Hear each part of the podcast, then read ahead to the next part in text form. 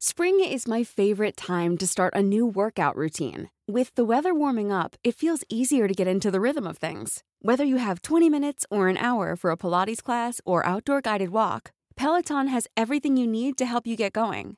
Get a head start on summer with Peloton at onepeloton.com. BBC News, 28 de abril de 2020. De acuerdo con los datos del Colegio Nacional de Periodistas, 18 informadores han sido detenidos en el país desde que el presidente Nicolás Maduro decretó el estado de alarma para hacer frente a la pandemia del coronavirus. Esta situación ha sido denunciada a nivel internacional por organizaciones como Human Rights Watch y el Comité de la Protección de Periodistas, CPJ. Periodismo en riesgo. Una aproximación a las amenazas que nublan el quehacer informativo. Presentado por la Sociedad Interamericana de Prensa una producción de la Organización Editorial Mexicana.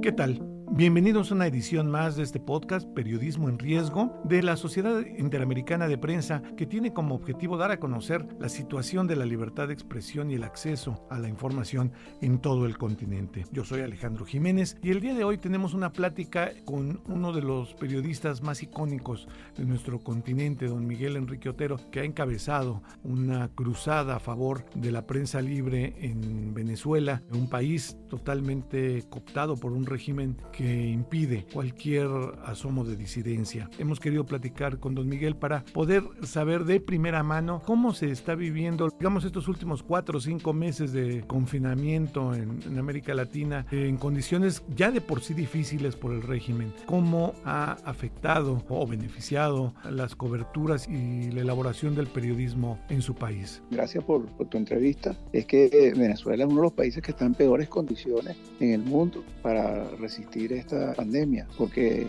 primero hay, un régimen autoritario que ha prácticamente destruido todos los servicios públicos durante años. Entonces el sistema de salud es un sistema de salud muy precario, el peor de América Latina. Y además de eso, hay una cantidad de médicos que se han ido, 50 mil médicos han emigrado de Venezuela. Entonces tampoco hay eh, médicos que, que, puedan combatir la, la enfermedad y no hay, no tienen equipos. O sea, Venezuela es el país que tiene el mayor porcentaje sanitarios muertos por el COVID y además eh, está sometido a una, a una gigantesca represión de confinamiento donde las autoridades toman esta epidemia como una excusa para lograr que la gente se mantenga en su casa, crea unas grandes prisiones. Si a eso le sumamos que el suministro de alimentos es un suministro también muy deficitario y que además no hay gasolina, se está acabando la, la gasolina porque ellos eh, desbarataron la, industria petrolera y desbarataron las la refinerías y la poca gasolina que llega es con unos tanqueros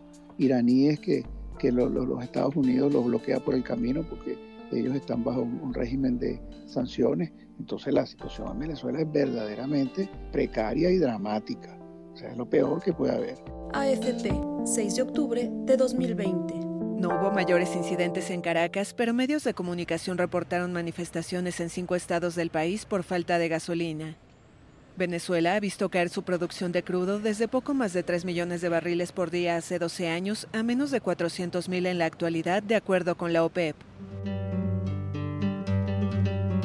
Y por supuesto, del lado del periodismo, la represión es muy grande porque si un médico o si alguien de un hospital dice a un medio de comunicación lo que está pasando, las autoridades van contra él, se lo llevan detenido, lo sancionan. O sea, también hay, hay una especie de silencio mediático de lo que está pasando. En estas condiciones, aún así, suponemos que hay resquicios para la información con todos estos retos, aun cuando mayoritariamente la labor es complicada por este panorama que nos pinta. ¿Ve todavía resquicios de que se pueda filtrar lo que está pasando en Venezuela? El flujo de información en Venezuela pasa por las plataformas electrónicas. tanto la radio como la televisión están censuradas y el periódico no tiene papel para producir, el periódico es independiente.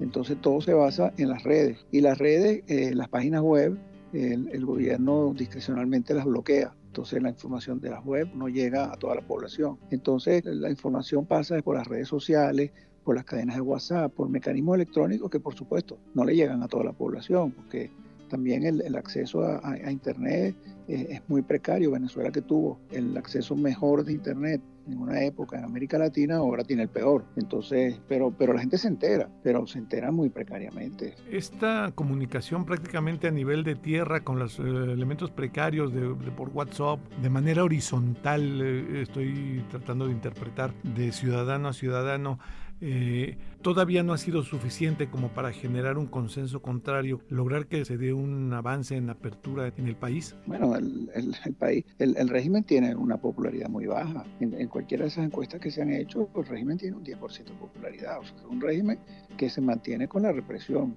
no se mantiene con el apoyo del pueblo. Claro, es, un pueblo que no tiene un liderazgo opositor que lo, que lo conduzca a, una batalla final contra el régimen. Pero la, mayoría de la población definitivamente está contra el régimen. ese régimen no lo apoya nadie, lo apoyan su, la gente que está en el, círculo de ellos alguna gente que ellos mantienen, pero no es un régimen que se sostiene por el, circuito militar, por los, los, mecanismos de represión, por todas estas fuerzas externas que están en Venezuela, los iraníes, los cubanos, la FARC, el ELN, Hezbollah, toda esta cosa horrible que son las fuerzas del mal que están allá eh, soportando el régimen, pero el régimen no tiene ningún apoyo popular. Podemos hablar de que toda la estructura de prensa y de libertad eh, de expresión está desmantelada. Está bastante desmantelada porque lo que hay es la web, básicamente. Y la web, bueno, si está bloqueada, está bloqueada. Y si, si no hay acceso a Internet, pues no, no, no hay manera de entrarle. Los medios de comunicación, como lo vemos en casi todos los países, en Venezuela no existen. Y la televisión y la radio están totalmente censuradas. Tienen unas leyes tan fuertes que no les queda otro remedio a la radio y la televisión que autocensurarse. Pues no se permiten sacar nada que nos moleste al régimen.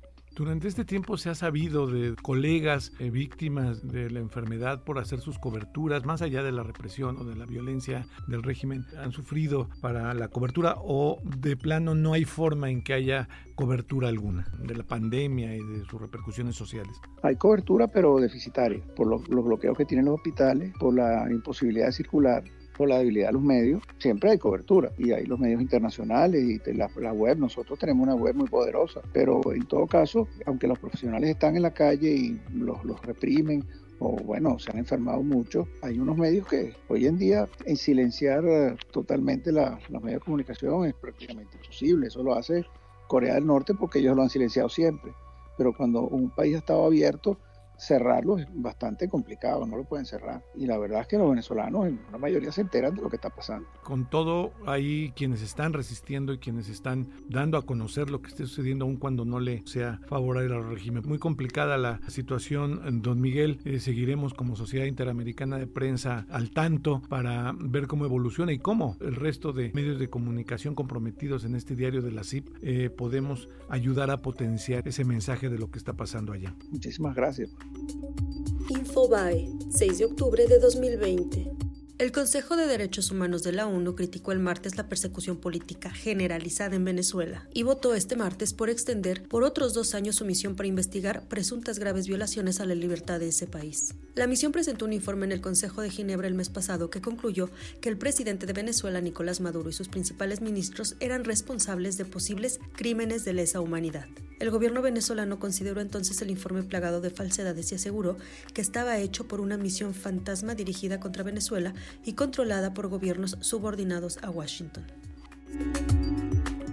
pues vemos un panorama verdaderamente eh, negro, preocupante, el que nos pinta don Miguel de lo que está sucediendo en Venezuela. Tenemos la obligación, todos los colegas del continente, de advertir de lo que está pasando ahí porque no se puede eh, hacer periodismo en esas condiciones. Un país azotado por crisis económica, por una crisis política, por una dictadura literalmente y ahora pues con una pandemia que ha puesto contra la pared a los medios de comunicación en el estado en que ya nos contó don Miguel en que se encuentran. Esto nos debe servir para reflexionar sobre lo que está pasando en nuestro continente. Agradecemos el que nos haya acompañado en esta edición. Es un podcast editado por la Sociedad Interamericana de Prensa, realizado en la Ciudad de México por la organización Editorial Mexicana, organización que se dedica también a difundir otros podcasts, no solamente este de periodismo en riesgo, una oferta muy vasta, muy amplia de contenido. Usted puede acceder a esta oferta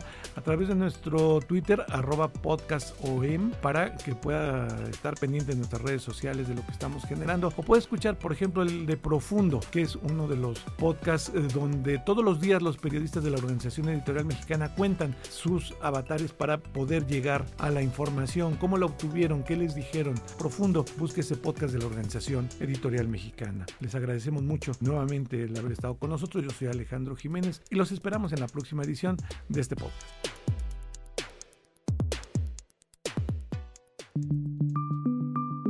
Esta es una producción de la Organización Editorial Mexicana.